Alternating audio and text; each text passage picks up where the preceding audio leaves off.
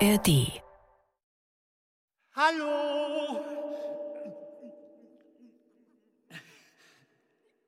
Ist da jemand? Diese Dunkelheit, Ich kann nicht sehen. diese alles verschlingende, vollkommene Dunkelheit, Ich bin hier. dieser Boden, glatt und kalt, ein Tunnel. Es wird nicht heller. Das Schwarz bleibt ein Schwarz, Hallo? ein undurchdringliches Schwarz. Hilfe! Ich muss hier raus. So schnell wie möglich. Raus. Ans Licht. Zu langsam. Schneller. Laufen. Hand an die Wand. So. Gut. Jeder Tunnel hat ein Ende. Jeder Tunnel muss ein Ende haben. Und dann kommt das Licht. Es muss kommen, das Licht, der Ausgang, die Rettung. Hallo? Und wenn das Licht nicht Ich komme. ohne Licht da, Ich bin hier. es ist, als ob irgendwie seltsame, schwarze Kissenhaftigkeit. Woher kommt dieses Wort? Kissenhaftigkeit. Ja, als läge alles wie unter Daunen begraben und Aua! Ist da jemand? Wer sind Sie? Ich bin nicht mehr allein. Das ist gut, wenn es einen anderen gibt. Ich habe keine Angst vor einem möglichen Menschen. Wissen Sie, wo wir hier sind? Sie kennen mich. Mein Name ist Arthur Stanley Jefferson, besser bekannt als Stan Laurel. Ich bin erst seit ein paar Minuten hier, in der Dunkelheit. Ich sehe nicht die Spur. Sehen Sie etwas? Verstehen Sie mich überhaupt? Warum sagen Sie nichts? Picknick im Dunkeln von Markus Orts. Die Begegnung. Darf ich Sie berühren? Ein Mantel? Eine Kapuze? Bartstoppel? Da ist ein Mann. Herrje, sind Sie dick. Olli, bist du das? Nein, du kannst es nicht sein, Olli. Du bist tot. Ich konnte nicht kommen zu deiner Beerdigung. Ich war krank damals. Reden Sie mit mir. Ich bitte Sie. Das ist doch kein Stummfilm. Ich, ich fürchte mich nicht. Wieso sollten Sie sich fürchten? Sie kennen mich doch. Jeder Mensch kennt Stan und Olli. Sie glauben mir nicht, dass ich wirklich Stan Laurel bin? Warum sollte ich lügen? Also sind Sie ein Mensch? Ja, was denn sonst? So sei es. Sie sind ein Mensch. Und ich bin ein Mensch. Wir haben einander hier getroffen. Es wird einen tieferen Sinn dafür geben, den ich jetzt noch nicht durchschaue, aber an den ich glaube. Ich, ich gehe mit Ihnen. Darf ich mich einhaken? Äh, Gerne. Dann können wir uns nicht verlieren. Jeder Tunnel hat einen Ausgang. Wollen wir? zu Ihrer Information.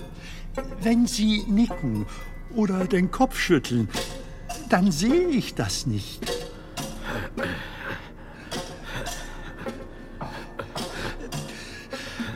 Könnten wir etwas langsamer gehen?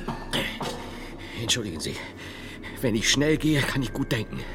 Das ist meine Natur. Das heißt, Sie denken gerade? Ich denke immer. Wissen Sie, wo wir hier sind? Nein, aber ich habe eine Vermutung. Welche Vermutung? Ich sinne noch. Sie sinnen? Ich sinne. Wie heißen Sie? Thomas. A eigentlich Tommaso. Ach, Italiener. Zum Glück sprechen Sie Englisch. Ich habe viele Briefpartner. Auch in England. Und in Amerika? Was ist Amerika? Ja, das sage ich auch immer. Was ist Amerika schon gegenüber dem britischen Empire? Ich komme ebenfalls aus dem Süden. Aus dem Süden Londons.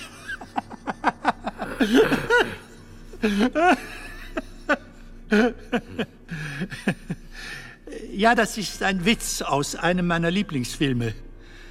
Dabei bin ich selbst in Alverston geboren. Und wann genau? 1890. Und wie alt sind Sie jetzt? 75. Äh, haben Sie Streichhölzer oder ein Feuerzeug? Ich habe mit dem Rauchen aufgehört. Was meinen Sie? Ihr Feuer. Haben Sie Feuer? Ein kleines Feuer gegen die Finsternis. Ein kleines Feuer gegen die Finsternis. Nein, Mr. Laurel. Ich bin hier gänzlich ohne Licht. Das Loch. Erzählen Sie mir etwas über sich, Ihr Leben. Mein Leben kann ich in einen einzigen Satz kleiden.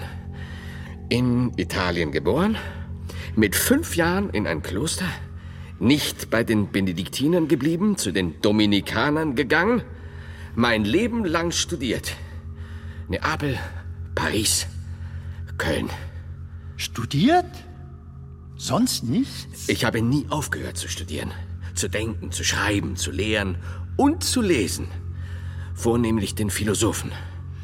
Also sind Sie ein Mönch mit Kutte. Kukulle. Wen meinen Sie mit dem Philosophen? Den Philosophen eben. Aristoteles. Aber es gibt viele andere Philosophen. Kant, Schopenhauer, Kierkegaard, Nietzsche, Wittgenstein, Camus, Hegel. Diese Namen kenne ich nicht.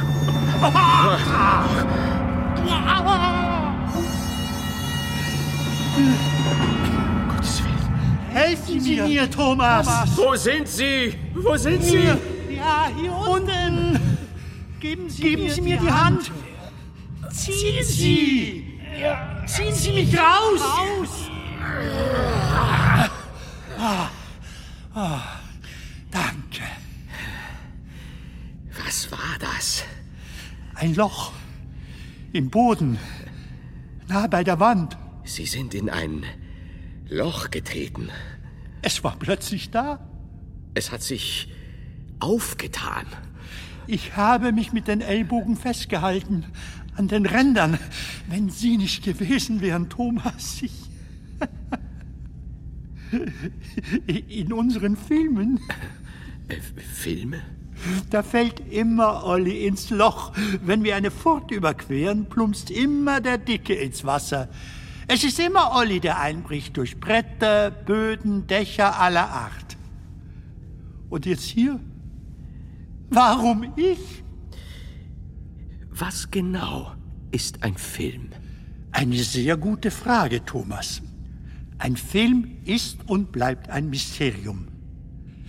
Los, das schauen wir uns genauer an. Was? Das Loch. Legen Sie sich neben mich. Genau. So. Und jetzt, Robben. Vorsicht. Hier ist es. Hier ist der Rand. vollkommen finster. Auch da unten. Wie tief es wohl geht? Man müsste etwas fallen lassen. Sag, Tommy, ich habe ein Taschentuch. Ich lasse das Tuch jetzt fallen ins Loch. Dann hören wir, wenn es unten aufschlägt, Tommy. Hier, es fällt. Olli würde jetzt entnervt in die Kamera schauen. Im Film würde von unten ein Mordslärm erklingen, als sei das Taschentuch mit grandiosem Spektakel zersplittert. Ich liebe diese Dinge der Unmöglichkeit. So habe ich sie genannt. Stan, meine Filmfigur. Er frisst Ollis Hut. Er fummelt ein Glas Wasser aus der Hosentasche und als Olli ihn anrauzt, warum tust du kein Eis rein, kramt Stan aus eben der Tasche drei Eiswürfel und lässt sie ins Glas klimpern. Stan kann seinen Daumen verwandeln in eine Pfeife mit echtem Rauch oder in eine Flamme. Er schnipst den Daumen aus der Faust in die Luft, die Daumenspitze lodert auf. Was tun Sie da? Schnuppern. Schnuppern? Ja. Vielleicht riecht es nach Schwefel da unten. Wieso denn Schwefel? Die Frage ist doch, wohin führt das Loch? Eine mögliche Antwort könnte lauten, in die Hölle. In was denn für eine Hölle? Kennen Sie nicht? Die Hölle. Sie meinen die Hölle? In welcher der Allestäuscher haust. Der Sinneverwirrer. Ich spreche von Satan. Ich glaube nicht an Hölle oder Satan. Und? Riechen Sie was? Nein. Lassen Sie uns weitergehen. Aber Vorsicht!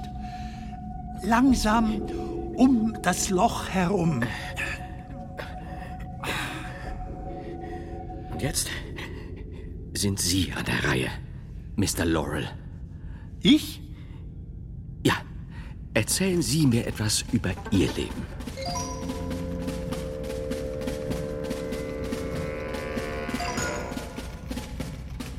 Stans Lachen.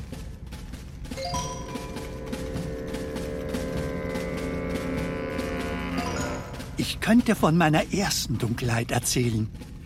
Das war im Theater. Neben meiner Nanny saß ich. Fünf Jahre jung. Es war ein Stück, in dem meine Schauspielereltern mitspielten. Das Theater knalldunkel. Diese Dunkelheit, diese alles verschlingende, vollkommene Dunkelheit, wie ein Luftholen. Der Vorhang wurde zurückgezogen, Lichter sprangen an. Mutter und Vater betraten die Bühne. Ich saugte alles auf. Die Gespräche und die Bewegungen der Schauspieler, die Tumulte, die Körper, die sich näher kamen.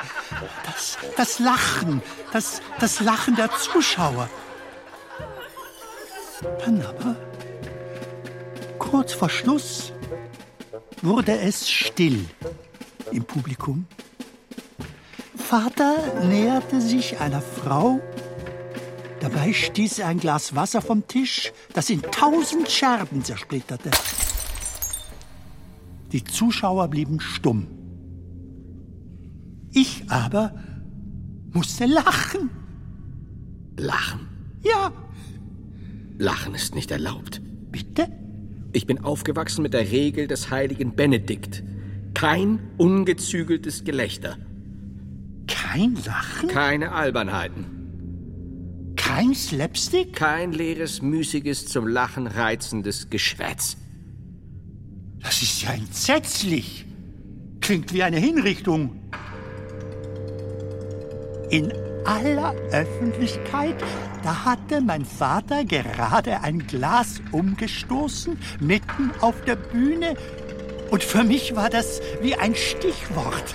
Ich sprang auf. Ich ahmte den Ton meiner Großmutter nach und rief meinen Vater zu. Wie oft habe ich dir gesagt, du sollst aufpassen, Arthur? Wie oft habe ich dir gesagt, du sollst aufpassen, Arthur? Die Zuschauer. Sie lachten. Ich drehte mich um. Ich konnte nicht glauben, dass die Leute über etwas lachten, das ich gerade gesagt hatte. Alle Blicke waren auf mich gerichtet. Seit diesem Tag, Thomas, wollte ich nur noch eine Sache in meinem Leben. Die Menschen zum Lachen bringen. Der Tod.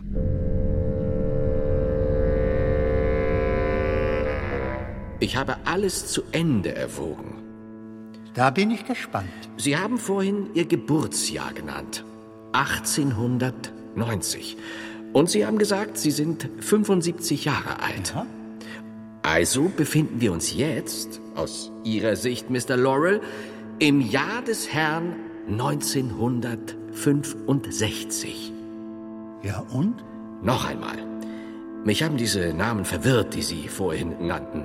Ich kenne keinen einzigen dieser Philosophen. Und ich weiß auch genau weshalb.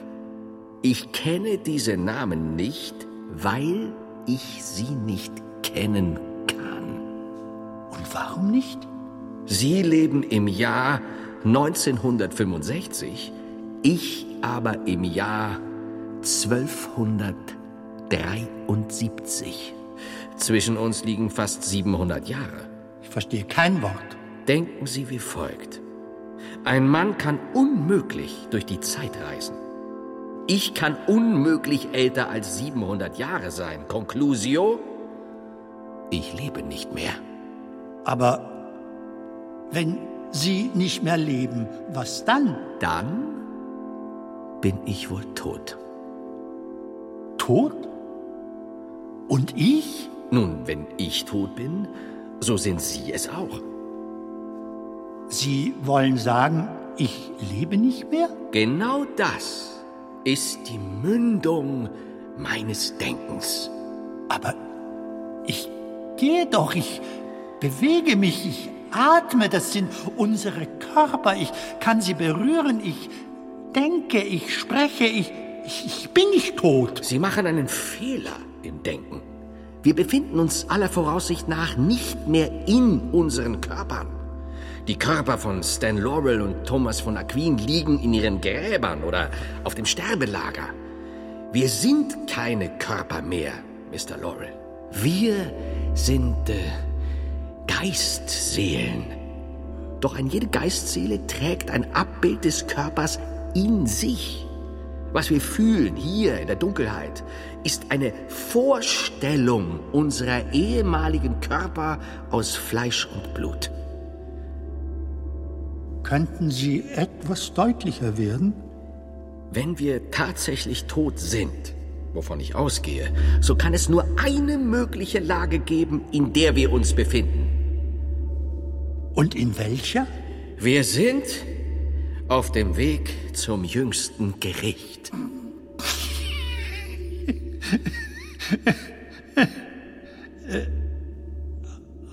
Augenblick. Was sagten Sie gerade? Thomas von Aquin? Äh, ja? Ist das ein Problem für Sie? Das kann ich nicht glauben. Was ist Ihre letzte Erinnerung, Mr. Laurel? Ihre letzte Erinnerung, ehe Sie hier auftauchten? Meine letzte Erinnerung. Ich liege im Bett. Im Krankenbett. In meiner Wohnung. Ich sage zur Krankenschwester, ich würde jetzt gerne Skifahren. Und die Schwester sagt, ja, sind Sie denn Skifahrer? Ich sage, nein, aber ich würde jetzt trotzdem lieber Skifahren, als das hier zu tun, zu sterben. Und danach? Danach war ich hier, in der Finsternis. Zeit und Ewigkeit unterscheiden sich elementar. Die Zeit lässt sich messen in der Bewegung, die Ewigkeit nicht. Die Zeit flieht voran in einer Folge von Augenblicken, die Ewigkeit nicht. Die Ewigkeit ist immer und zugleich gegenwärtig, eine weite, ausgebreitete Gleichzeitigkeit. Das Ewige ist eher einem endlosen Raum vergleichbar als einer messbaren Zeitspanne. Die 700 Jahre zwischen uns, es gibt sie nicht mehr. Sie sind verschüttet. Um es bildlich zu sagen, wir sind auf einem Plateau angelangt, Mr. Laurel. Wir haben den Berg der Ewigkeit erklommen, auf unterschiedlichen Wegen, und jetzt stehen wir beide hier gemeinsam. Und das heißt? Wir müssen noch ein Stück gehen bis zum Ziel. Welches Ziel? Das Licht, Mr. Laurel. Das Licht. Thomas von Aquin. Ja. Aber wenn Sie Thomas von Aquin sind, Thomas ist berühmt, viel berühmter als ich. Thomas ist der größte Denker des Mittelalters. Er hat die gesamte Geschichte der Philosophie auf den Kopf gestellt. Er. Ach was, ich bin nur ein einfacher Bruder. Ähm, was bedeutet eigentlich Skifahren? Sagen Sie mir eins, Thomas. Ja. Warum ausgerechnet wir zwei? Das ist eine sehr gute Frage. Ich weiß die Antwort nicht zu nennen. Vielleicht gibt es etwas gemeinsam Geheimes. Oder Gott hat etwas mit uns vor, das uns so verborgen ist wie die ersten Gründe der Wirklichkeit. Der Philosoph sagt. Sie meinen Aristoteles? Ja, ja. Aristoteles sagt, zu den ersten Gründen der Wirklichkeit verhält sich der Mensch wie der Nachtvogel zum Licht der Sonne. Und ich füge hinzu, man kann glauben, aber niemals wissen, was Gott wirklich ist. Die Vernunft sagt mir zum Beispiel, was Gott nicht ist. Und das wäre? Gott ist unkörperlich, unendlich, ungreifbar. Und was sollen wir jetzt tun? Ihrer Meinung nach? Gehen. Lauft, solange ihr das Licht des Lebens habt, damit die Schatten des Todes euch nicht überwältigen, schreibt der heilige Benedikt in seiner Regel. Also frisch voran, Mr. Laurel. Wir streben dem Licht entgegen. Es wird kommen. Es muss kommen. Sehen Sie, Mr. Laurel, ich bin im Auftrag des Herrn unterwegs.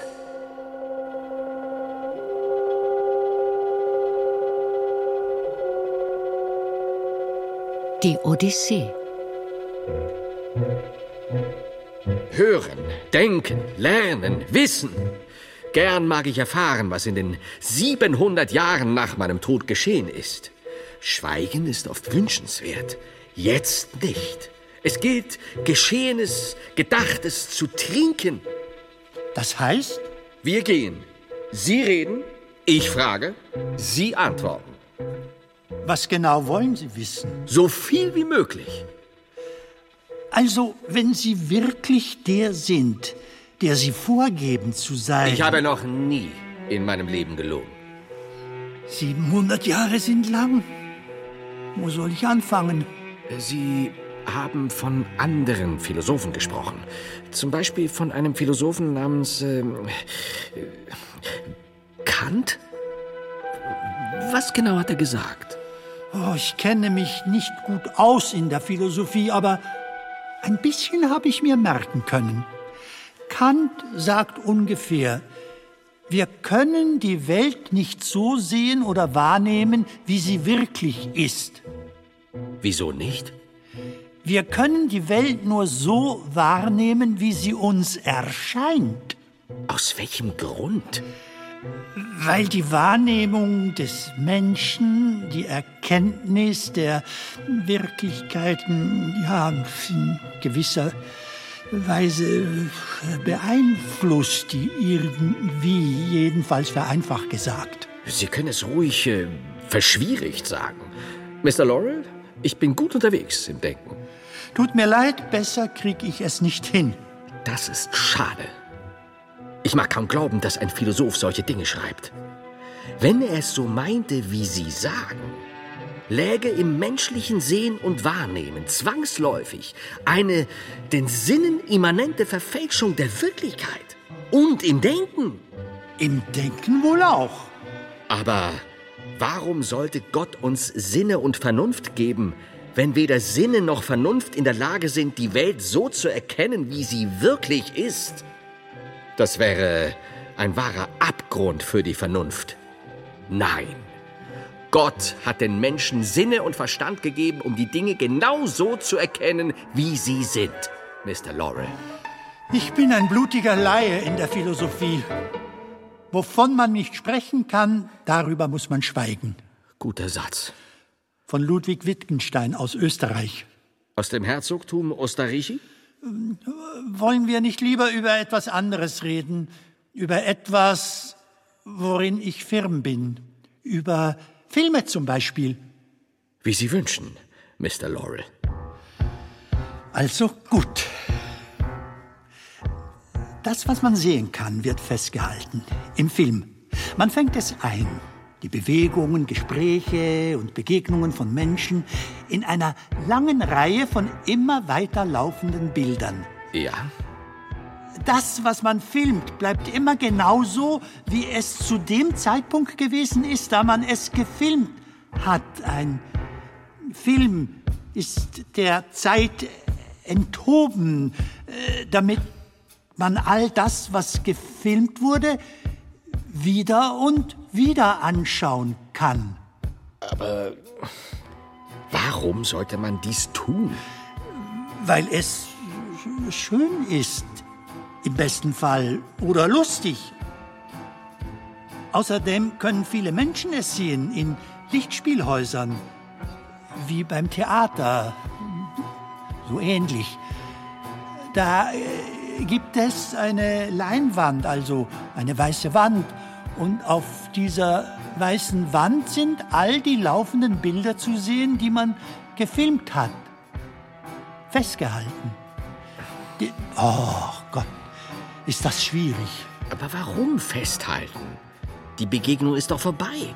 Sie ist im Gedächtnis festgehalten. Aber nur in den Gedächtnissen der Menschen, die beim Filmen dabei gewesen sind. Aber warum wollen andere Menschen das sehen? Haben die anderen Menschen keine eigenen Begegnungen? Es geht nicht nur um Begegnungen. Es geht um Gestaltung. Ein Film kann das ganze Leben eines Menschen darstellen. Viel mehr noch. Die ganze Geschichte der Menschheit, wenn es sein muss. Ganze Jahrhunderte, Jahrtausende.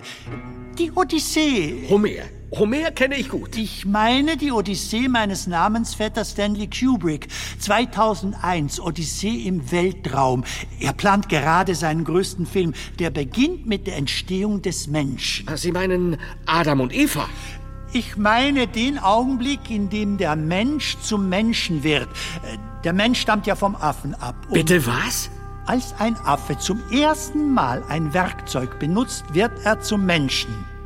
Ist das wieder einer Ihrer Witze? Ich glaube, so kommen wir nicht weiter.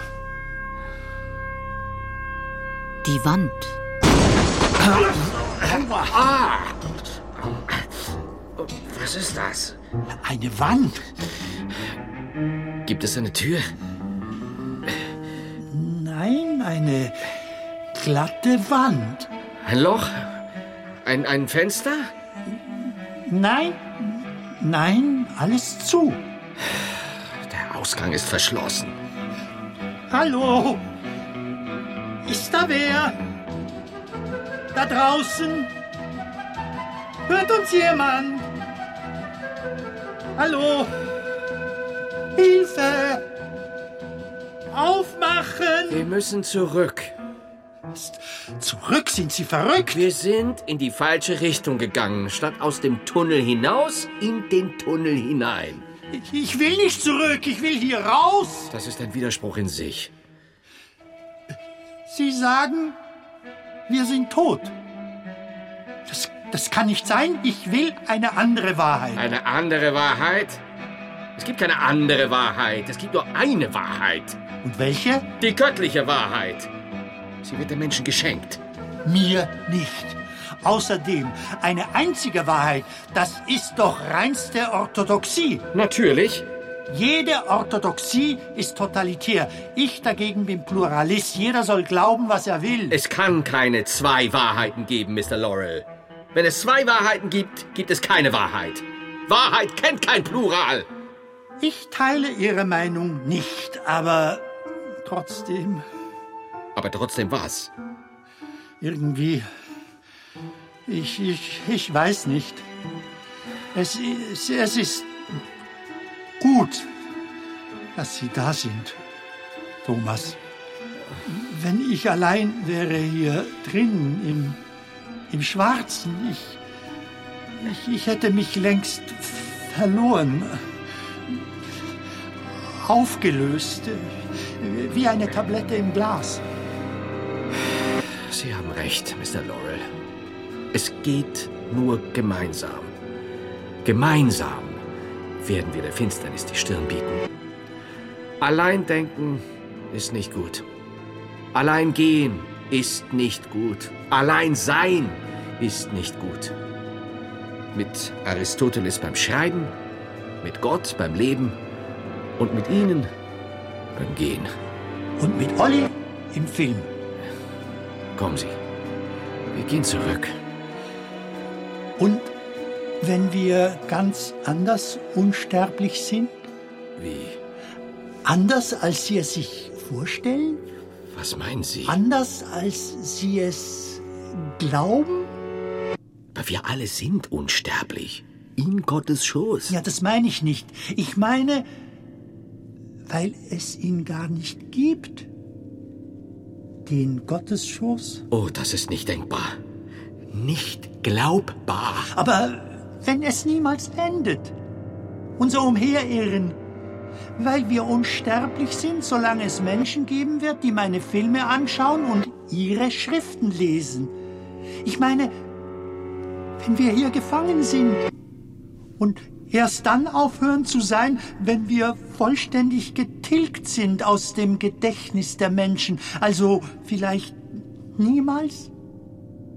Was, wenn die Unsterblichkeit kein Segen ist, sondern ein Fluch?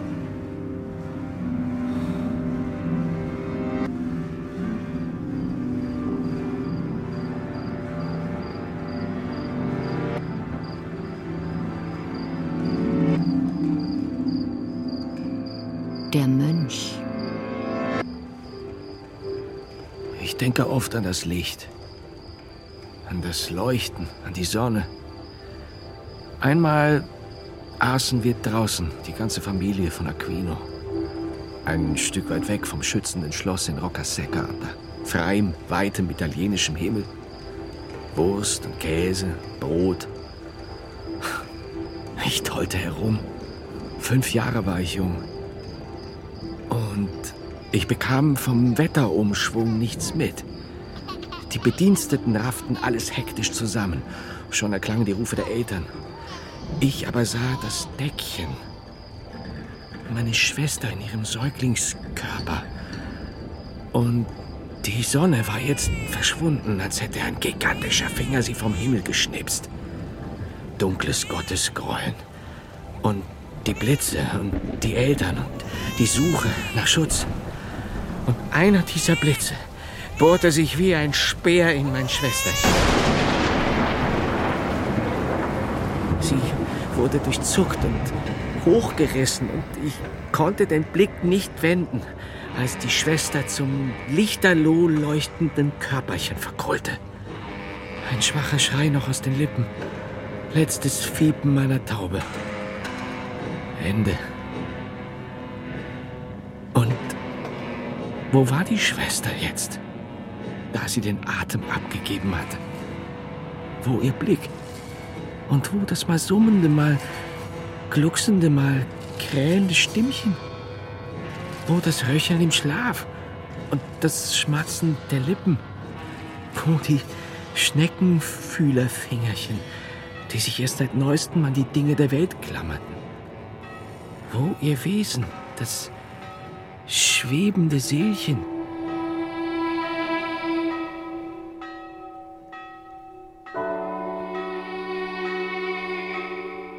Kurz darauf kam ich ins Kloster, zu den Benediktinern, nach äh, Monte Cassino. Fünf Jahre war ich jung. Die Amme gab mich ab wie ein Paket. Meine kindliche Freude, die Freude des Fünfjährigen, die Freude darüber, von Gott erwählt worden zu sein für den Weg zum Mönch, diese Freude wich auf dem Weg durchs Kloster einer einzelnen Träne. Denn die Gänge zu meiner Zelle wurden immer enger und in der Zelle sah ich ein trauriges Fensterauge oben an der Wand. Und ich ahnte, allein war ich jetzt. Ganz allein. Ein Kind? Ja. Fünf Jahre? Ja.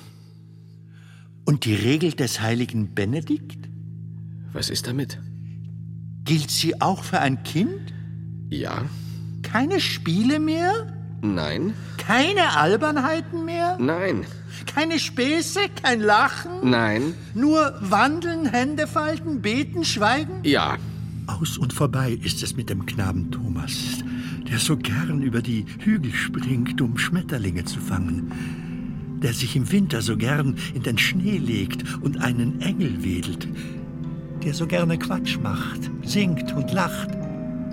Nein, statt Sonne Schatten, statt offener Augen gesenkte, statt lachender Lippen geschlossene, kein reißender Strom der Freude mehr, nur noch die reglosen Pfützen aus Stille. Aber dann, eines Tages, da fand ich etwas. Zum ersten Mal in meinem Leben. Man schickte mich ins Skriptorium, damit ich den Brüdern über die Schultern schaue und etwas lerne. Etwa 15 Mönche saßen, standen oder liefen umher. Alle nur damit beschäftigt, Bücher herzustellen. Sonst nichts. Ich fühlte mich vom ersten Augenblick an zu Hause. Der betörende Duft frisch geschöpften Hadernpapiers, süßlich beißend. Die Tierhautpergamente, die noch ein wenig nach Verwesung rochen. Die erkaltete Asche für die Tinte, rohes Leder und splittriges Holz an den Fingern. Diese Klänge, die aus allen Ecken des Skriptoriums drangen. Das Schaben des Pergaments, das Spleißen der Federn, das Raunen der Brüder, die Texte diktierten. In Wahrheit aber rührte meine Begeisterung daher, dass sich jenseits der Sinne etwas anderes in mir regte. Der Verstand. Alles, was hier geschah, hatte eine Bedeutung. Es war mehr als Tasten und Schauen und Riechen. Es war mehr als das Eingewanden der Buchstaben in ihren Sonntagsstaat. Nein, aus diesen Buchstaben erwuchsen Wörter und aus den Wörtern Sätze und aus den Sätzen Bücher. Fette Raupen aus Papier. Und ich ahnte, diese Raupen könnten sich irgendwann zu Schmetterlingen entpuppen. Schmetterlinge namens Wahrheit und Sinn. Man muss sie nur noch fangen. Habe ich etwa die ganze Zeit über gesprochen? Ja, aber ich rede eigentlich nie über mich. Bleiben wir kurz stehen. Was tun Sie da? Nur eine Umarmung. Aber. Tut gut. Was? Berührung tut gut und gibt Gewissheit, Welche Gewissheit? dass Sie da sind. Wieso sollte ich nicht da sein? Sie könnten eine Einbildung sein, Wie kommen Sie darauf? weil ich mich gerade an etwas erinnert habe. Eine Neue Erinnerung, ganz frisch. Ich habe etwas gelesen, dort, in Santa Monica, im Krankenbett. Ich habe ein Buch gelesen. Die Krankenschwester war Dominikanerin. Sie hat das Buch auf dem Nachttisch liegen lassen. Es war ein Buch über sie, über Thomas von Aquin, geschrieben von Chesterton. Gilbert Keith Chesterton. Jetzt, ich erinnere mich wieder. Und was stand da drin? Viel, Thomas. Alles noch ein wenig verschleiert, aber es tut gut, sie zu berühren. So weiß ich, dass sie wirklich da sind, bei mir, nicht nur in meinem Kopf. Gehen wir weiter.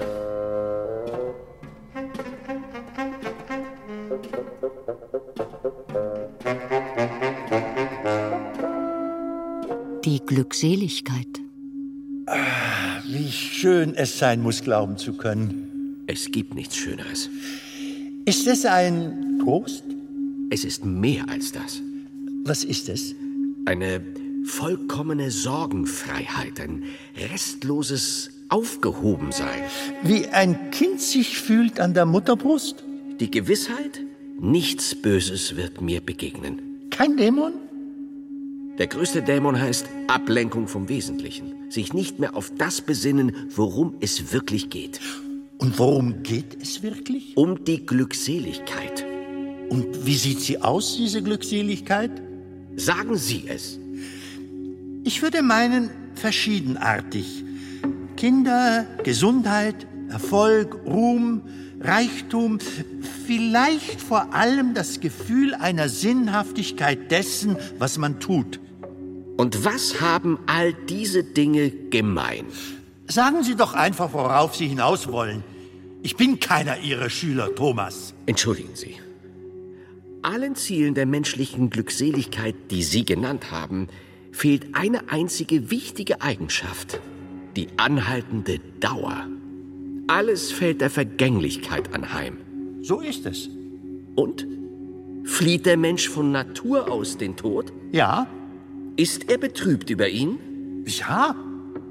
Nicht nur in dem Augenblick, in dem er ihn sinnlich kommen spürt, sondern auch dann, wenn er über ihn nachsinnt. Ja.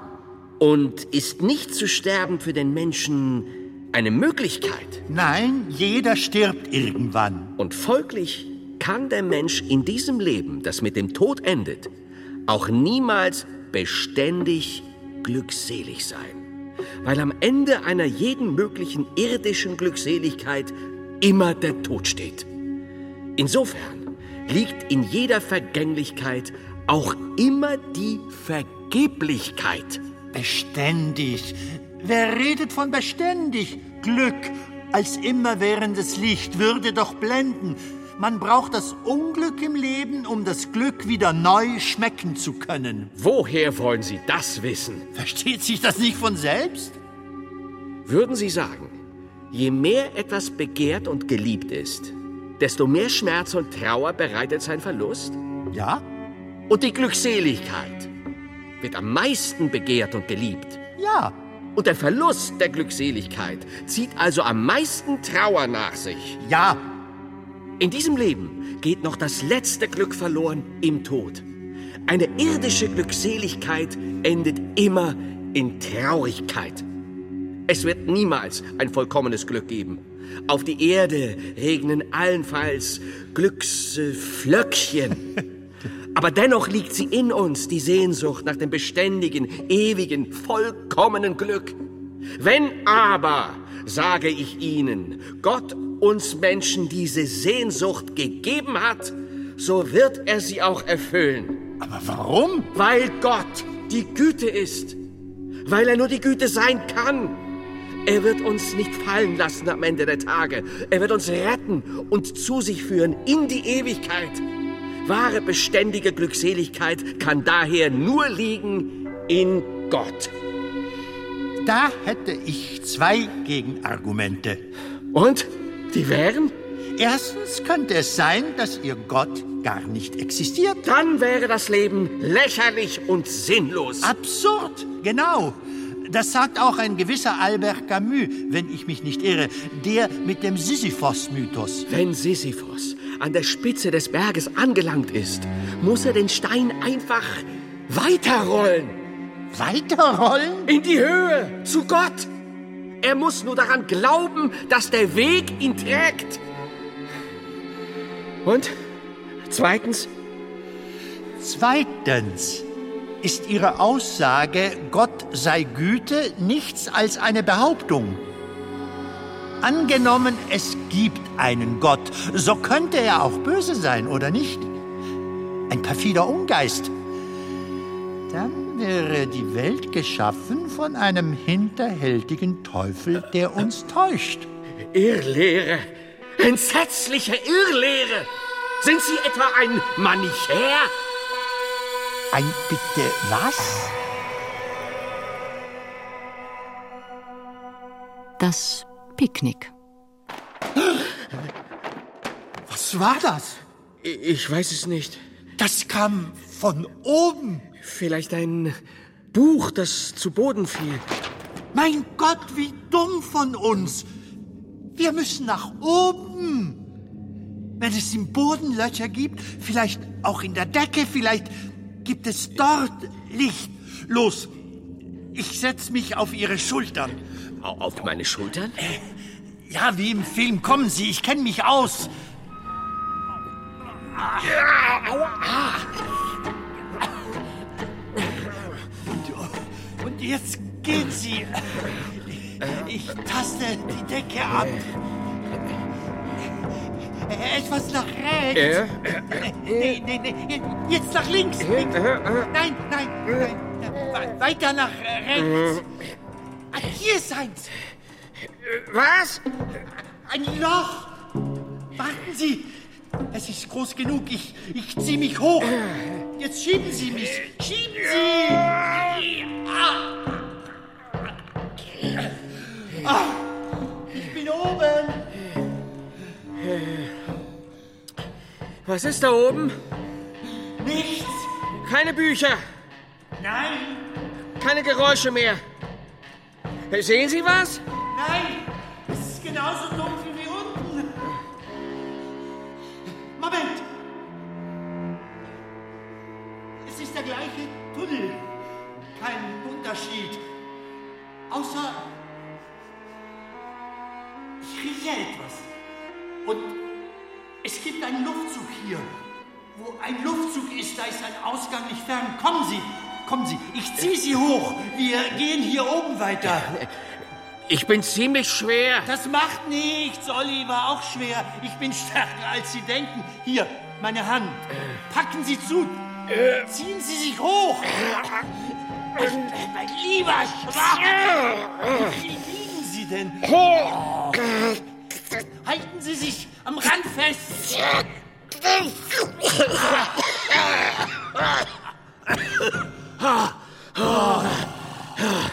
Ich bin oben. Wir sind ein gutes Team. Team? Ein gutes Paar, meine ich. Ja. Ja, das, das sind wir. Wir. Was riechen Sie? Äh, Es riecht nach Hunger. Hähnchenschlegel, selbstgemachte Marmelade, frisch gebackenes Brot. Schinken aus Parma. Die Tomatensauce unserer Köchin in Ocaseca. Rehbraten, Erdbeeren, Hasengulasch, Kaffee, Mandeln. Spargel, überreife Kirschen, Oliven. Kommen Sie. Wir machen ein Picknick. Ein Picknick? Ein Picknick im Dunkeln. Ich breite die Decke aus, eine Picknickdecke. Ich, ich verstehe Sie nicht, Mr. Laurel. Pantomime. Ein Pantomime tut immer nur so, als ob. Gefangen in einem Käfig aus Glas, in einem ausweglosen Labyrinth. Seine Hände schieben sich an den Scheiben entlang. Thomas, ein pantomimisches Picknick. Wir spielen gegen die Wirklichkeit. Das ist toll, glauben Sie mir. Ja, ein Pantomime? Ein Pantomime hat nur sich selbst. Ein Pantomime erschafft alles aus sich heraus. Ein Pantomime ist ein Jongleur des Nichts. Setzen Sie sich auf die Decke. Es gibt ein fürstliches Mahl.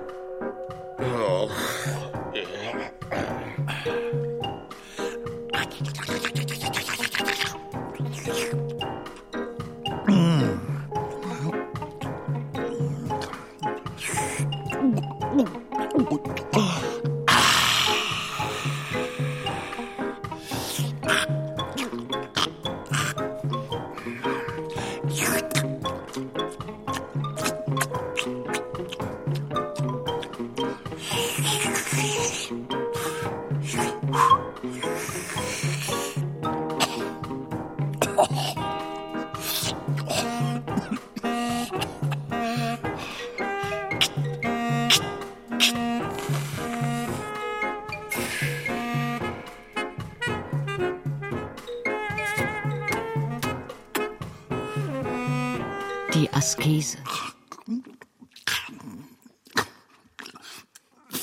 essen Sie nicht mit?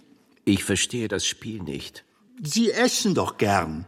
Im irdischen Leben schon. Das kann ich mir denken. Was meinen Sie? Ich spiele an auf das Ödipöse. Auf das was? Nur ein höfliches Wort für Ihre Fettleibigkeit. Ach, Sie meinen demnach das Adipöse. Ein Wortwitz, Thomas. Ödipus dagegen war. Schon gut, schon gut, schon gut. Wenn Sie darüber sprechen möchten, ich schäme mich nicht meiner Statur. Man nannte mich das wandelnde Weinfass oder der stumme Ochse. Wenn ich irgendwo lesen oder schreiben wollte, musste man vorher den Tisch aussägen. Sie verstehen? Eine halbmondförmige Lücke für meinen Bauch. Deshalb habe ich lieber diktiert, meinen Sekretären. Das ging im Gehen. Manchmal habe ich vier Sekretären gleichzeitig diktiert, die ganze Nacht durch. Ist Völlerei nicht eine der Kardinalsünden? Todsünden. Demgegenüber Kardinaltugenden. Hören Sie bitte auf, meine Witze zu verbessern. Ich konnte eben schlecht denken mit leerem Magen. Und in der Fastenzeit? Ans Fasten habe ich mich strikt gehalten. Fasten hieß ja keine feste Nahrung zu sich nehmen.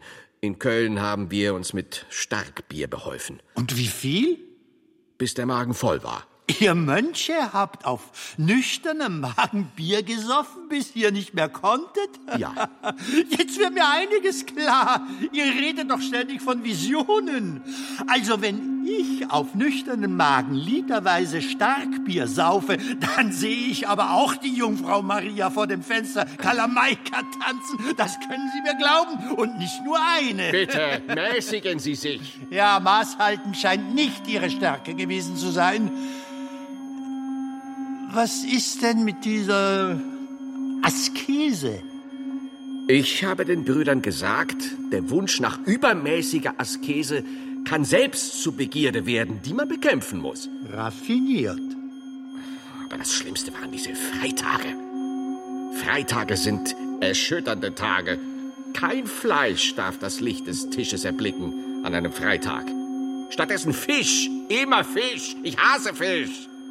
Dieser farblose, blinde Geschmack, diese ekelerregenden Flossenkreaturen auf ewig zum Hin- und Herschwimmen, verdammt. Diese Schuppen, diese Geräten.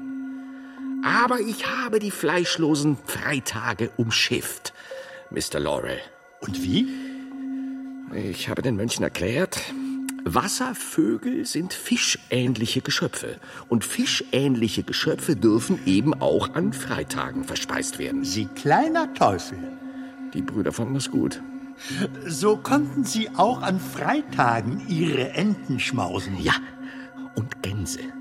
Und wenn es sein musste, auch mal Seemöwen. Oder einen halben Schwan am Mittag und die andere Hälfte am Abend. Falls das alles nicht zur Hand war, dann halt ein Hähnchen.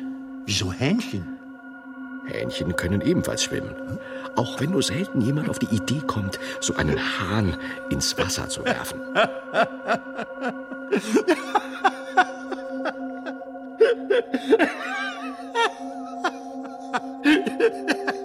Der Versuch.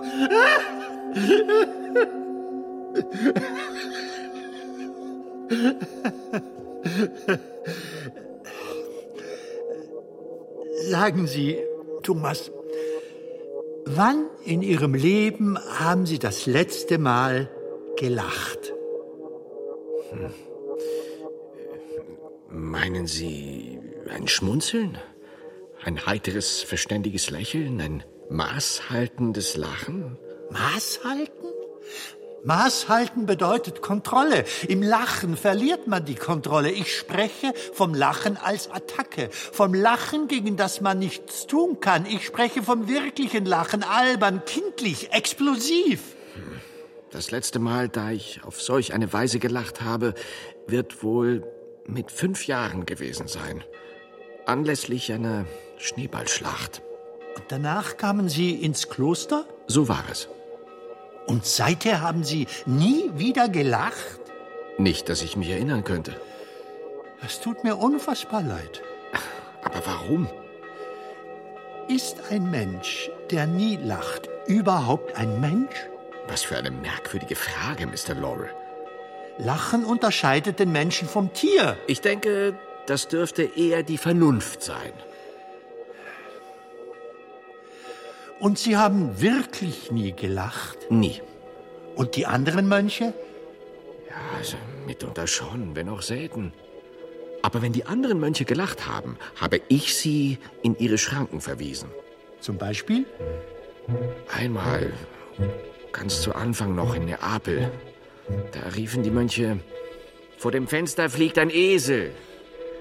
Ich bin gleich aufgesprungen und zum Fenster gelaufen. Und die Mönche haben gelacht.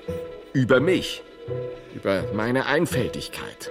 Ich aber sagte ihnen, worüber lacht ihr? Mir schien es wahrscheinlicher, dass ein Esel durch die Luft fliegt, als dass ein Mönch die Unwahrheit spricht. Gut, gut, es ist lustig.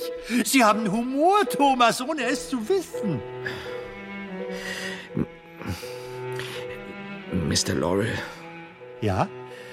dann äh, versuchen Sie es doch. Was? Wir haben Zeit, Was soll ich versuchen? mich zum Lachen zu bringen. Sie, Thomas von Aquin, einen Menschen, der das Lachen hasst? Ich hasse es nicht. Ich lehne es ab. Bei Lukas steht, weh denen, die da lachen. Chrysostomos sagt über Jesus, weinend sehen kann man ihn oft, lachend niemals. Nicht einmal stille lächelnd. Das wird schwer. Sehr schwer. Wenn das Lachen für Sie so wichtig ist. Also gut. Ich nehme Ihren Vorschlag an. Äh, Wissen Sie, was am lustigsten ist? Nein? Der Tod. Es gibt nichts Lustigeres als den Tod. Ist es nicht so, dass wir Menschen den Tod nur ertragen können, wenn wir über ihn lachen? Das äh, verstehe ich nicht. Gut, hören Sie. Also, meine Schwiegermutter. Äh, das ist die Mutter Ihrer Ehefrau. genau. Wie hieß Ihre Ehefrau? Welche? Ich hatte fünf. Fünf. Nicht gleichzeitig, nacheinander. Ich war insgesamt achtmal mit fünf Frauen verheiratet. Sie hießen May, Vera, Virginia, Lois, Ida.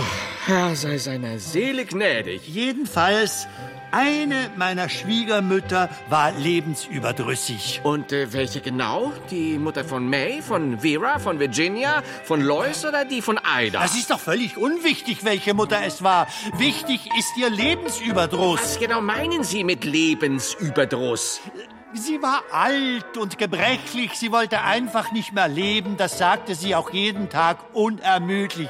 Wär ich mal tot und begraben oder wär das Leben doch endlich vorbei oder ich will einfach nur sterben, sterben, sterben. Eine Melancholie. Schlimmer. Und eines Tages fragte meine Schwiegermutter ihre Tochter, wo bleibt denn der Arzt? Es ist doch Oktober, höchste Zeit für die Grippeimpfung. Äh, Impfung? Auch das noch. Eine Impfung. Naja, das ist äh, hm, ein, ein Medikament, also eine Arznei. Die wird gespritzt, vorbeugend. Man kann dann keine Grippe mehr bekommen, für gewöhnlich. Oh gut, sehr gut. Gibt es solche äh, Impfungen auch gegen andere Krankheitsübel? Sagen wir so, wir haben recht viel im Griff heutzutage. Und heißt das Kann ich jetzt endlich meinen Witz zu Ende erzählen? Witz? Wieso Witz? Ein Witz ist doch eine kurze, erfundene Geschichte. Ja und? Ich dachte, Sie hätten es wirklich erlebt. Sie sprachen doch von Ihrer äh, Schwiegermutter. Nein, ja, aber- das sagt man nur so, wenn man einen Witz erzählt. Dann also lügen Sie. Aber, aber nur, um sie zum Lachen zu bringen. Ich soll über eine Lüge lachen? Bei einem Witz tut man so, als ob die Dinge wirklich passiert sind. Dadurch wird es lustiger. Ich äh, halte also fest. Es war gar nicht Ihre Schwiegermutter, von der Sie erzählten. Nein! Aber Witze mit Schwiegermüttern sind beliebt. Es war demnach auch gar nicht Ihre Frau. Mein Gott, vermutlich gab es überhaupt nie eine lebensüberdrüssige Schwiegermutter, die sterben wollte und die ihre Tochter fragte, wo bleibt denn der Arzt wegen der Grippeimpfung? Ach, nein? Nein! Und es gab auch keine Tochter, die rief, wozu brauchst du denn eine Grippeimpfung, Mutter? Du sagst doch die ganze Zeit immer nur, dass du sterben willst. Sterben, sterben, sterben, sterben! Ein guter Punkt. Ruhe! Und die Schwiegermutter entgegnet, ja, sterben will ich schon, aber doch nicht an der Grippe. Sehen Sie, jetzt haben Sie mir die Pointe vermasselt. Der Sinn und der Unsinn.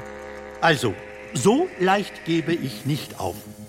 Thomas, hier kommen sie, meine allerliebsten Filmwitze. Tod, tot, immer tot. Und dein Onkel Stan? Lebt er noch? Mein Onkel ist tot, Olli. Er ist durch eine Falltür gestürzt und hat sich das Genick gebrochen. Oh, hat er ein Haus gebaut? Nein, sie haben ihn aufgehängt. Oh nein, Mr. Laurel, ist es wirklich wahr, dass mein Vater tot ist? Nun, Miss Roberts, ich hoffe es für ihn. Aber warum? Na, weil Sie ihn beerdigt haben. Kniechen, Näschen, Öhrchen, Kniechen, Näschen, Öhrchen. Sie schlagen sich zuerst mit der Hand auf die Schenkel, dann fassen Sie sich mit der linken Hand an die Nase und mit der rechten Hand ans linke Ohr. Und dann?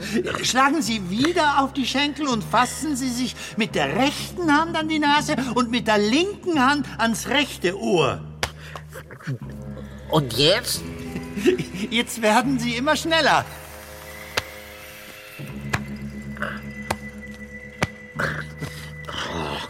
Und, und wie lange? So lange, bis Sie sich verheddern, bis Ihre Hände nicht mehr wissen, wohin.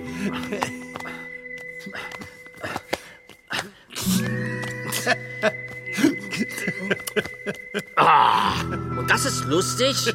Das ist lustig. Ich lache nicht. Mein letzter Strohhalm. Das alberne Lachen, das ansteckende Lachen, das alle mitreißende, infizierende Lachen, das wie ein Flächenbrand wuchernde Lachen, das funkensprühend von Zwerchfell zu Zwerchfell hüpft und dem niemand etwas entgegensetzen kann. Wer immer dieses Lachen hört, ist verloren, verdammt dazu, mitzulachen. Och, Thomas, lachen Sie, lachen Sie doch. Ich spüre nichts. Da bleibt alles still in mir. Sie sind immun, mein Freund. Ich gebe auf. Sie haben gewonnen. Na, nicht, nicht so schnell, Mr. Laurel. Ich bin eine harte Nuss. Aber vielleicht muss ich das Lachen erst verstehen. Vielleicht müssen wir uns dem Lachen von einer anderen Seite her nähern. Ich bin ganz Ohr. Was ist überhaupt der Sinn des Lachens? Der Sinn des Lachens? Entlastung, Erleichterung, Auflehnung, Kampf gegen Autoritäten, Konventionen, Anarchie. Ach ja? Aber das alberne Lachen, das ist mir wichtig. Das alberne Lachen ist ein vollkommener Kontrollverlust. Wir können nicht mehr anders als lachen. Wir geben uns hin. Wir ersticken beinahe. So heißt es doch. Wir lachen uns tot. Diese Wendung ist mir unbekannt. Aber ist der Augenblick des Todes nicht der andere Punkt auf der Skala des Lebens, an dem der Mensch die Kontrolle verliert? Und zwar endgültig? Das alberne Lachen ist vielleicht eine Vorbereitung auf den letzten Verlust der Kontrolle unseres Lebens. Im Tod. Das klingt interessant. Nein, nein, nein, nein, nein. Es scheint nur so. Aber das alberne Lachen muss Leichtigkeit sein. Das Lustige muss man genießen um seiner selbst willen. Sehen Sie, es stimmt. Einem Menschen, der nicht an Gott glaubt, dem fehlt etwas, Thomas. Das Aufgehoben und Geborgensein, der Trost und vielleicht auch der Sinn. Aber hören Sie zu, hören Sie zu. Sie haben zwar für sich Ihre eine Wahrheit gefunden, Thomas, aber zu welchem Preis? Haben Sie nicht das Lachen verloren? Verraten? Die Möglichkeit, einen Schritt zurückzutreten? Von Ihrer einzigen Wahrheit? Warum sollte ich von ihr zurücktreten? Um sie nicht zu ernst zu nehmen. Aber warum? Sie brennt und steckt an und springt über und wie ein Flächenbrand erweckt sie die Menschen aus ihrem Schlaf. Ja, das tut das alberne Lachen auch. Wie wollen Sie das vergleichen? Angesichts des Absoluten, angesichts Gottes, verstummt eine jede Possenreißerei. Der Sinn des albernen Lachens, darum ging es doch, das wollten Sie wissen. Ja, Mr. Laurel. Es gibt ihn nicht. Der Sinn des albernen Lachens ist der fehlende Sinn. Das alberne Lachen darf sich erschöpfen in sich selbst. Äh, Vielleicht, Thomas, sind das alberne Lachen und der Glaube nur zwei Weisen, sich dem Unerklärlichen zu nähern. Sinn und Unsinn. Und warum könnten Sinn und Unsinn nicht Partner sein? Nebeneinander, miteinander. Sie haben im Glauben Ihr Heil gefunden, Thomas. Ich nicht. Lassen Sie mir bitte das Heillose, das, das heillose Lachen. Ich sehe, Sie denken endlich. Ja, das, das macht Spaß, das Denken. Sag ich doch. Thomas, lassen Sie uns einfach weitergehen und weiterreden. Nicht sonst. Gemeinsam der Zeit ein Schnippchen schlagen. Reden über alles, über Gott und die Welt. Ich will mehr erfahren über das, woran Sie glauben, Thomas. Und jetzt verraten Sie mir endlich, Thomas, was ist Ihre letzte Erinnerung? Das sind Sie mir schuldig. Die letzte Erinnerung, ehe Sie hierher kamen, ins Dunkle, ehe Sie an der Wand hockten, ehe ich über Sie stolperte, in der Finsternis. Chesterton. Ich stand auf einer Kanzel. Ich predigte. Und ich sprach über die Vögel am Himmel und die Lilien auf dem Felde. Eine, eine Bibelstelle. Wie gut es den Vögeln und den Lilien doch gehe. Und wenn Gott so gut für die Vögel und die Lilien sorge, wie gut er erst für die Menschen sorge, für sein Ebenbild. Dann wurde mir schwarz vor Augen und ich brach zusammen. Danach befand ich mich hier drin, im Dunkeln. Ich kauerte an der Wand. Und schon kamen Sie, Mr. Laurel. Augenblick. Das kann nicht sein. Weshalb nicht? Das kann nicht Ihre letzte Erinnerung sein. Jedenfalls nicht die letzte Erinnerung vor Ihrem Tod. Sie sind nicht auf der Kanzel gestorben und auch nicht in der Sakristei. Und woher wollen Sie das wissen? Von Chesterton. Dieser Chesterton. Ja, ja. Chesterton schreibt auch über den Zusammenbruch auf der Kanzel, von dem Sie gerade sprachen, Thomas. Sie predigen, sacken zusammen, werden in die Sakristei getragen. Ihr Begleiter, Ihre Stütze, Reginald von Piperno. Reginald? Ich habe ihn nie erwähnt. Woher kennen Sie ihn? Steht das auch bei äh, Chesterton? Ja, Reginald war Ihr Assistent. Er, er- war mein Freund. Nach dem Zusammenbruch, Thomas, da haben Sie noch drei Monate weitergelebt. Daran erinnere ich mich nicht. Glauben Sie mir, es war so. Kann dieser Mr. Chesterton sich täuschen? Nein, das ist alles überliefert. Es heißt in dem Buch, Sie sind nach dem Zusammenbruch auf der Kanzel irgendwann wieder zu sich gekommen in der Sakristei. Und dann haben Sie gesagt, Sie hören für immer mit dem Schreiben auf. Warum hätte ich das tun sollen? Wegen all der Dinge, die Sie gesehen haben im Augenblick des Zusammenbruchs.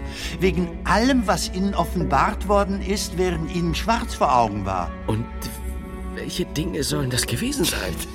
Das steht leider nicht bei Chesterton. Man vermutet Gotteserfahrung, mystische Dinge, Vereinigung, Strahlen, das, das Übliche halt. Verraten Sie mir etwas? Was wollen Sie wissen? Wie genau bin ich gestorben, laut Mr. Chesterton? Ich hätte nie gedacht, dass ich so eine Frage jemals von einem Menschen hören würde. Also gut. Sie reisten nach Lyon. Es fiel ihnen ein Ast auf den Kopf, ein schwerer Ast aus heiterem Himmel. Sie bekamen Fieber, wurden krank, man brachte sie in ein nahegelegenes Kloster. Seltsam, einem Menschen zu begegnen, der mehr über mich weiß als ich selbst. Gemeinsam weiß man mehr als allein. Die Antworten auf unsere Fragen. Vielleicht werden wir sie nur finden, wenn wir sprechen, uns zuhören, voneinander lernen, die Dinge ins rechte Licht rücken. Ich glaube, solange wir reden, leben wir. Mr. Laurel, dieser Satz klingt ebenso simpel wie weise. Beantworten Sie mir noch eine letzte Frage. Habe ich vor meinem Tod die, die Sakramente empfangen? Ist das wichtig? Unbedingt. Davon steht nichts in dem Buch. Aber etwas anderes habe ich gelesen bei Chesterton. Ich weiß nicht, ob ich es Ihnen erzählen soll. Etwas, das Ihr Beichtvater sagte. Ja, dann, dann herrscht Gewissheit. Durch die Hand des Beichtvaters empfängt der Sterbende die Sakramente. Wie hieß mein Beichtvater? Es war Ihr Freund Reginald von Piperno. Reginald? Und was hat er gesagt? Also bei Chesterton steht, dass Reginald weglief aus ihrem Sterbezimmer nach der Beichte. Er lief zu den übrigen Brüdern in den Kreuzgang. Er war bleich, erschrocken oder geblendet. Und Reginald sagte den Brüdern, Thomas, er hat gebeichtet wie ein fünfjähriges Kind. Das bedeutet, dass ich starb ohne Sünde. Wie ein unschuldiges Kind. Vielleicht bedeutet es auch, Sie haben gebeichtet wie ein fünfjähriges Kind, ehe es ins Kloster geschickt wird und aufhören muss, ein fünfjähriges Kind zu sein. Ein Kind, das gerne über Felder und Wiesen läuft, im Winter einen Engel in den Schnee wedelt. Ein Kind, das Quatsch macht. Hören Sie auf, Mr. Lorry. Vielleicht bedeutet es auch, Sie starben mit dem Lachen eines Kindes auf den Lippen, mit dem albernen Lachen eines fünfjährigen Kindes. Das Licht. Ich muss gestehen, ich habe mir den Weg in die Ewigkeit äh, gänzlich anders vorgestellt. Und wie? Mit mehr Licht. Mehr Licht? Also sagen wir überhaupt mit Licht. Es bleibt mir nur ein letzter Schluss. Wenn das Licht nicht von außen kommt, so kann es nur aus dem Inneren leuchten. Aus äh, uns selbst. Und wie soll das gehen? Vielleicht müssen wir das Licht gemeinsam zum Leuchten bringen. Dann brauchen wir eine Antwort auf die Frage, weshalb ausgerechnet wir zwei uns hier drin gefunden haben. Ja, das ist doch inzwischen klar.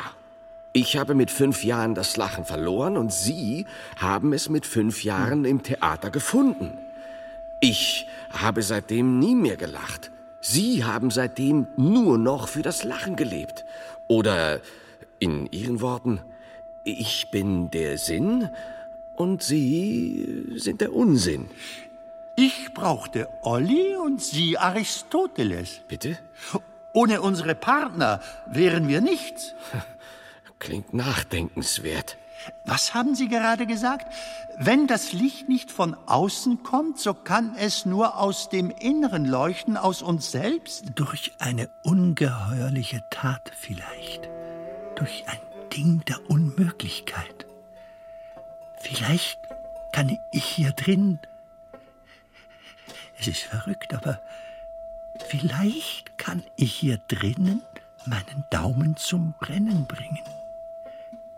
Wie Stan im Film. Das naive Kind. Er nimmt es hin. Etwas Selbstverständliches.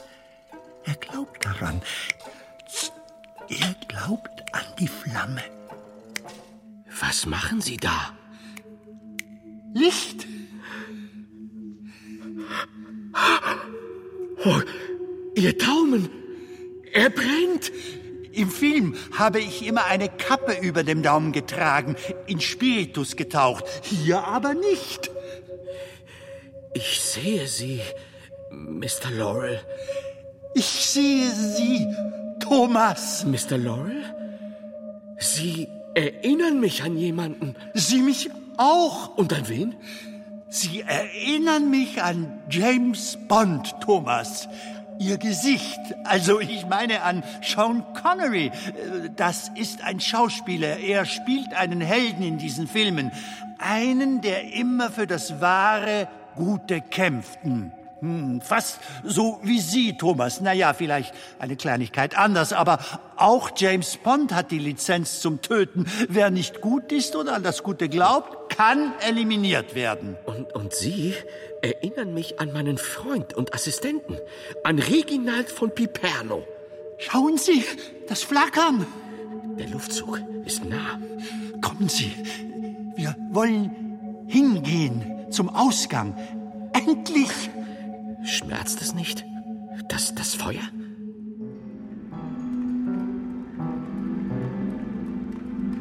Die Abgründe. Das Licht ändert alles. Ja, es gibt Hoffnung, Mut. Der Luftzug ist stark. Leuchten Sie. Das Ende der Röhre. Der Gang hört auf. Der Boden kippt ins Nichts. Ein Abgrund. Dieselbe Dunkelheit wie im Tunnel. Ein Abgrund. Es sind fünf Abgründe. Nach oben, nach unten, zu den Seiten und voraus. Alles schwarz, Mr. Laurel. Alles ist und bleibt schwarz. Gut, dass wir Ihr Licht haben. Mein Daumen. Thomas, er tut höllisch weh. Dann puste ich ihn aus. Auch wenn wir dann wieder im Dunkeln stehen? Ja, Mr. Laurel.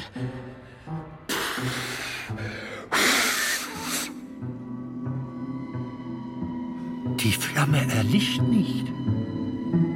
Die Flamme löst sich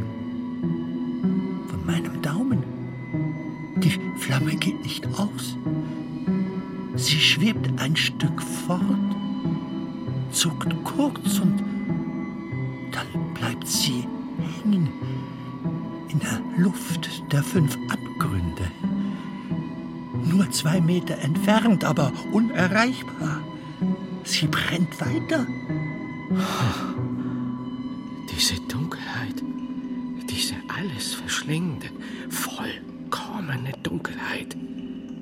trägt jetzt ein Licht.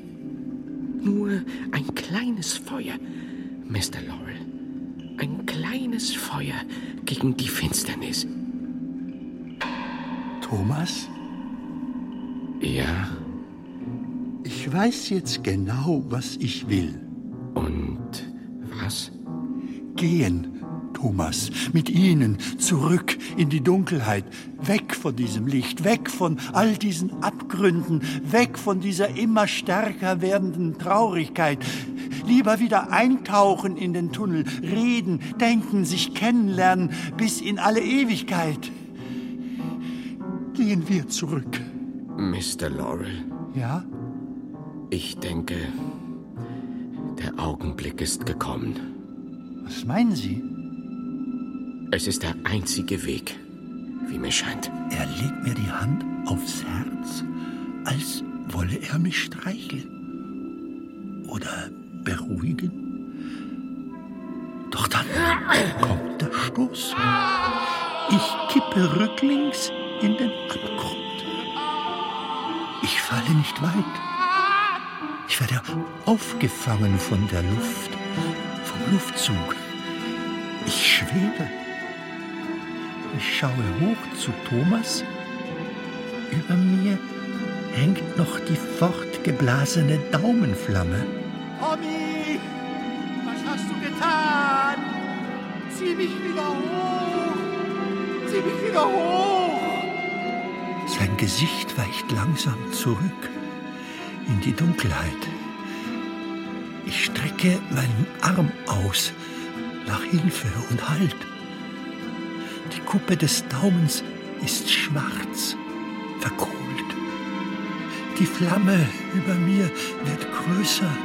Sie wächst zum brennenden Tuch, zum Laken, zum Vorhang und der Vorhang flattert lichterloh hinab, legt sich über mich, über Beine, Hände, Brust, über meinen Mund, über mein ersticktes Lachen. Thomas, bist du? Bin ich wirklich allein? Das Feuer. Es ist nicht heiß. Es, es ist kalt. Bin ich endlich allein? Auf beruhigende Weise. Eiskalt. Ich atme ein, Thomas, ich atme aus. hörst du? Ein letztes Mal. Ich möchte jetzt lieber sterben als Skifahren. Und das ist alles.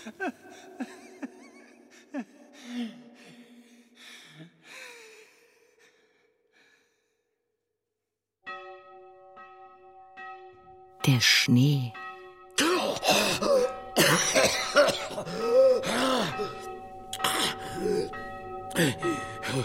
Wo, wo bin ich? Was ist los? Ihr seid zusammengebrochen, Meister. Auf der Kanzel. Ihr seid ohnmächtig geworden. Jetzt liegt ihr in der Sakristei. Es wird alles gut. Reginald? Du bist es? Hast du, hast du Wasser für mich? Augenblick. Hier. Und, und, und, und Eiswürfel? Bitte?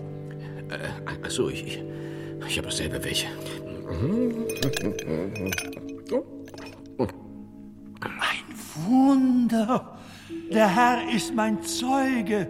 Ihr habt gefrorenes Wasser aus der Kukulle gezogen. Drei kleine Quader. Ach was, nur ein kleines Ding der Unmöglichkeit. Geht mir schon besser. Fühle mich leicht. Was ist geschehen, Meister? Ich äh, war in einer Röhre. In einer Röhre aus Licht? In einer Röhre aus Finsternis Und dort? Traf ich einen Mann. Ah, einen Heiligen? Er nicht. Er sah fast ein wenig aus wie du, Reginald. Ich konnte ihn nur kurz betrachten. Im Dunkeln? Er schuf am Ende ein kleines Licht. Was hat er gesagt, der Mann? Was hat er getan? Ah, Bald, Reginald, ich, ich, ich, ich erzähle es bald. Aber jetzt will ich erst aufstehen, mich, mich hinsetzen. Auf den Stuhl dort, dir etwas zeigen. Etwas, etwas Wichtiges. Wollt ihr beten? Nein. Mir eine Weisheit mitteilen. Ja. Und wie heißt diese Weisheit? Sehen, wissen, sterben.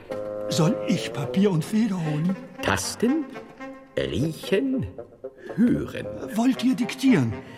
Kniechen, Näschen, Öhrchen. Ein Bellen, ein Brüllen, eine Fontäne, ein Vulkan. Wie glühend kalte Lava platzt mir das Lachen aus Bauch, Lunge, Herz, Mund. Es gibt keinen Grund zu lachen, aber es gibt auch keinen Grund, es nicht zu tun. Ich lasse mich fortwirbeln wie eine Feder im Sturm. Einfach alles ist lustig in diesem Augenblick. Die ganze Welt. Ich, ich gehe jetzt nach draußen. Puh. Puh. so kalt. Ihr solltet euch schonen, Meister. Es hat geschneit. Warten Sie. Schnee? Hier? Puh. Fühlst du, wie kalt er ist? Schnee ist immer kalt. Reginald, ich werde kein Wort mehr schreiben. Aber Meister, einige Ihrer göttlichen Werke, sie harren noch Ihres Endes. Nicht nur meine Werke, auch mein Leben. Ich verstehe nicht. Bald wird mir ein Ast auf den Kopf fallen und ich werde sterben. Aber Meister! Alles, was ich jemals schrieb, ist nichts als Stroh. Im Vergleich zu dem, was ich soeben sah. Eure Schriften gehören zu den wunderbarsten Erhellungen des menschlichen Geistes. Nichts als Stroh. Und, und hör endlich auf, mich Meister zu nennen. Wie ihr wünscht.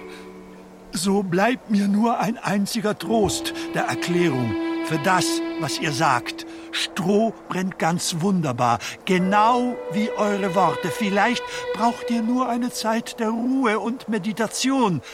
Eins diktiertet ihr mir, Gott wird durch die Stille geehrt, weil wir unvermögend sind, ihn zu begreifen. Man könnte auch sagen, wovon man nicht sprechen kann, darüber muss man schweigen. Diesen Satz memoriere ich und bringe ihn später zu Papier. Aber der Satz ist nicht von mir, Reginald. Er ist. Ähm, Von, von Aristoteles? nein, er ist. Ähm, von Ludwig. Im Neunten? Nein, von Ludwig Wittgenstein. Entschuldigt meine Du Ungebildetheit. kannst ihn nicht kennen, Reginald. Dieser Philosoph stammt aus Österreich. Ihr meint das Herzogtum Ostarrîchi, Eben jenes. das zum Herzogtum Bayern gehört? Jawohl. Und seit wann gibt es dort Philosophen? Na, Schneeballs lacht. Wie vor langer Zeit, als, als wir Kinder waren? Oder nein, komm, ich, ich, ich mach was anderes. Stehen Sie auf! Bitte Sie! Lass mich. Ich, ich will einen Engel in den Schnee wedeln. Machen Sie's gut, Mr. Laurel. Sie können jetzt loslassen. Kommen Sie! Ich helfe Ihnen hoch!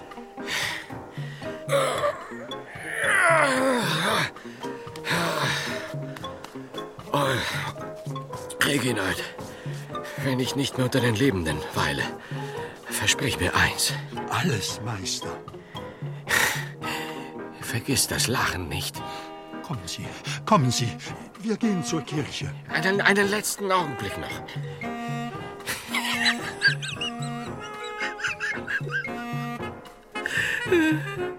Schau, das ist, was von mir bleibt, Reginald.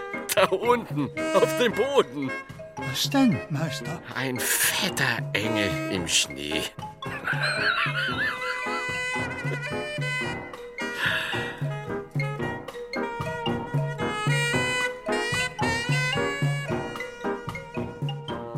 Picknick im Dunkeln von Markus Orts mit Jean-Pierre Connu als Dan Laurel und Samuel Weiß als Thomas von Aquin. Atmosphären. Jakob Diel. Musik. Egisto Macchi. Besetzung. Leon Hase. Ton und Technik. Melanie Inten, Ursula Potyra und Josuel Teegarten. Regieassistenz. Aaron Klebauer. Regie. Alexander Schumacher. Produktion Hessischer Rundfunk 2022. Redaktion Cordula Huth. Mehr Hörspiele in großer Vielfalt sind jederzeit in der App der ARD Audiothek zu finden.